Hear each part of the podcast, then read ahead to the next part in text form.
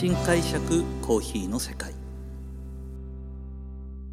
私丸見コーヒーの代表後藤英二郎がコーヒー文化が香る北海道札幌市からコーヒーについて独自の視点で語っていく番組です。今回は、えー、自宅でコーヒーを少しでも美味しく飲むコツということなんですが今のままでもというポイントです。今までですねあのコーヒーに対してベストを尽くしてより美味しくなっていきましょうと。じゃあそのその一番の近道は何っていうことで私はグラインダーを買うことをお勧めしました。ただやはりですねグラインダーを買うにしてもそこに、えー、準備するお金の問題もありますしまた置く場所だとか音の問題とかいろんなことを考える方がいらっしゃると思います。そんな中でも心の底から今ある環境の中で美味しいコーヒーを飲むにはどうしたらいいだろうということを今日は念頭にお話をさせていただきたいと思います。まずはですねミルがないっていう状態でいつもコーヒー豆は引いて持って帰っていきますよっていう方です。グラインダーは欲しいけど今はまだ買えない。でも美味しいコーヒーは飲みたい。みんなそう思うと思います。そんな時にですね、じゃあどういうポイントがあるのかなっていうと、まずは買う豆の選び方ですね。えー、コーヒー豆をひいてしまうと結局どういう現象が起きるかというとコーヒー豆に含まれるコーヒーオイルと呼ばれるコーヒー油分がですね空気に触れて酸化するんです。分かりやすく酸っぱくなるんです。なので酸っぱくなることを前提に考えるならミルがもうすでになくて家で引いて帰るということであればあのいくら美味しいコーヒーが飲みたいと思っても高いコーヒーはですね実は浅く焼いていて酸味が強くもう仕上がってるんですよなので、えーと、引いてしまうと香りも抜けるのも早いしもともと酸味系のコーヒーに油分が、えー、酸化した酸化した酸味がつくとより酸っぱくなっちゃうんですねでこの酸っぱくなるっていう部分を、えーと計算するとフルシティロースト中深入り以上買っちゃうんですよ最初から。でちょっと苦味系の中深入り以上のコーヒー豆を買ってしまうとそれ引いてからですね5日経っても10日経ってもそもそもコーヒー豆がちょっと苦味系なのでちょっと油分が酸化したところでテイストの表に出てくるかって言ったらあんまり出てこないんですねなのでまだ見るないなと思ったらあのー、確かに朝入りのいいコーヒーいい香りもするし美味しそうだなと思うんですけども買うのはえーと、ちょっと中深入りぐらいのものから買っとくと味の整い方はいいです。それとですね日に日に味がどうあのー、変化していくかというと実はひいた粉っていうのはですねこれ何度か検証したんですけど結果的に味濃く感じてくるんですよ。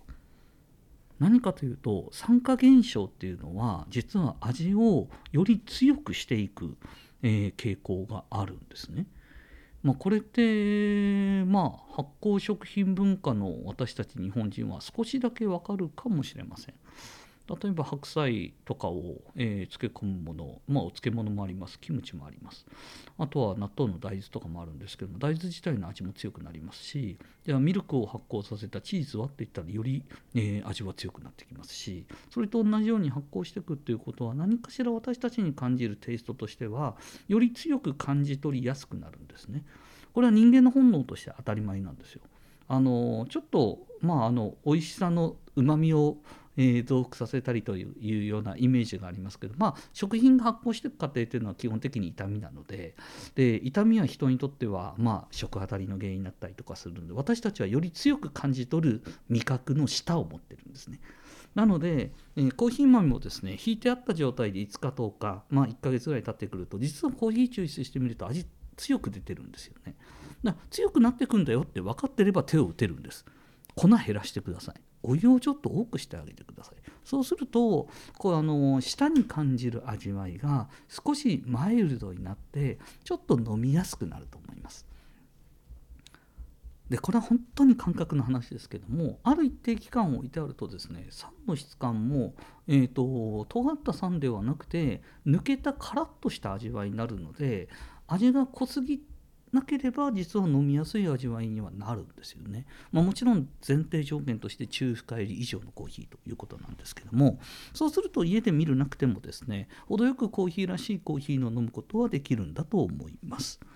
それと、まあ、あの手落としの道具の機械とか、えーと、サイフォンだとか、えー、そういうものなかなか手に入らないんだよねっていう形で、えーと、コーヒーメーカーでどうにかなんないかなっていうふうに思われると思いますけどもあのコーヒーメーカーでもどうにかなります。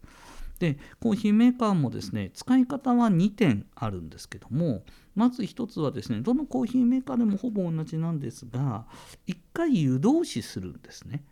えーと、コーヒーメーカーでお湯ではなくて水を入れるタンクの部分が必ずあると思うんですよ。でここに水入れてでスイッチ入れるとお湯が出てくる。で通常皆さんは、えーと、水をセットする前に粉をペーパーフィルターに入れてセットしてで水用意してスイッチ入れて水を流すと思うんですね。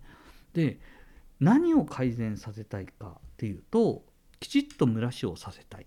それとお湯コーヒー自体がですね家で入れるとぬるいって感じる方が多いらしいんですよ。お店だとあったかいコーヒーになるんだけども1杯分2杯分コーヒーメーカーで入れるといつもぬるいんだよねっていうんですけどもまずそのじゃあぬるさを改善したい。じゃあなんでぬるいのか、えー、器具が温まってないからなんですね。それと,、えーと実はそのお湯ではなくて水を入れるタンクって下に必ずその水が抜けるとこあると思うんですけどもそこからお湯が出てくるところの上の方まで管が必ずついてるんですね。この管ってですね空洞になったら吸い上げないんですよ。なので前の晩のお湯が、えー、冷めた状態で水残ってるんですね。でスイッチ入れたらそれが最初に出てくるんですよ。でこれ温められてないんです。なのでぬるいのが出てくるんですね。で、えーと、一番最初にコップ1杯分でいいのでまずその水を入れてスイッチ入れて空炊きしちゃうんですよ。これすると実は前の日のぬるいのが出ます。でさらに空炊きしてますので器具にお湯が出てきて器具が温まります。でこの後に、えー、コーヒー豆のフィルターとえーと、粉をセットして必要な分の2杯分か3杯分のお水を入れてスイッチ入れるんですね。そうすると一番最初に出てくるお湯自体が温度が高いのでまず蒸らしに必要な温度帯になったものが出てくるのでコーヒーの濃度帯も上がります。でさらに抽出が進むにつれて下に落ちてくるんですけども下の器具も温まってるので、えーと、コーヒーに、えー、が持っていた温度を奪うことがないのでコーヒーの温度がですねこれやるのとやらないと5度ぐらい違いますから。うんで5度ぐらい違うと結構違うんですよね。なので必ず、えーと、コーヒーメーカーどの機種でもほぼ共通です。あの前の水抜けますよっていうの見たことがないので基本的にはコーヒー1杯空炊きしてからもう1回やった方が私は美味しいなっていう感覚が僕の解釈では持っています。あとはですねあのドリップコーヒーに共通するものです。コーヒーメーカーでも手落としのコーヒーでもネルドリップでも一緒ですけども必ずあの出来上がった液体ポットの中に入ってるあのコーヒーはですねそこの方の30%ぐらいが濃くなってます。で次が中ぐらいで一番上が薄いっていう風になってますのでコーヒーメーカーで落としても必ずかき混ぜてね、かき混ぜてから味のコントロールをしていくんですが出来上がった味にこれルール違反じゃないのであのやってもらいたいんですけど濃かったらお湯足してください。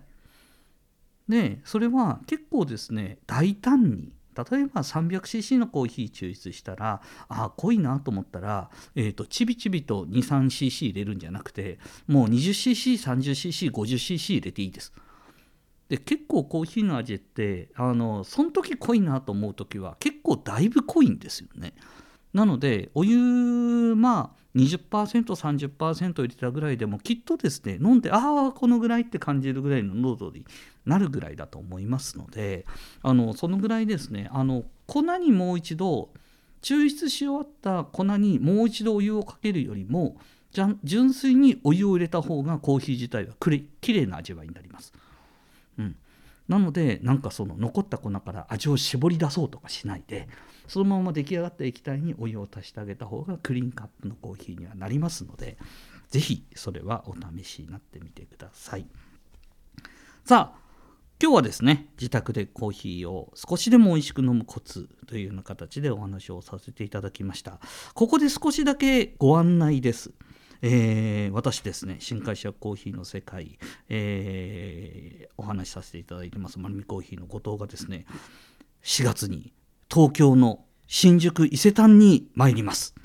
4月の6日から12日まで、えー、新宿伊勢丹の地下1階で行われるコーヒーフェアに、えー、丸見コーヒーとして出店します。そしてこの期間すべて私もですね店頭に立たせていただきます。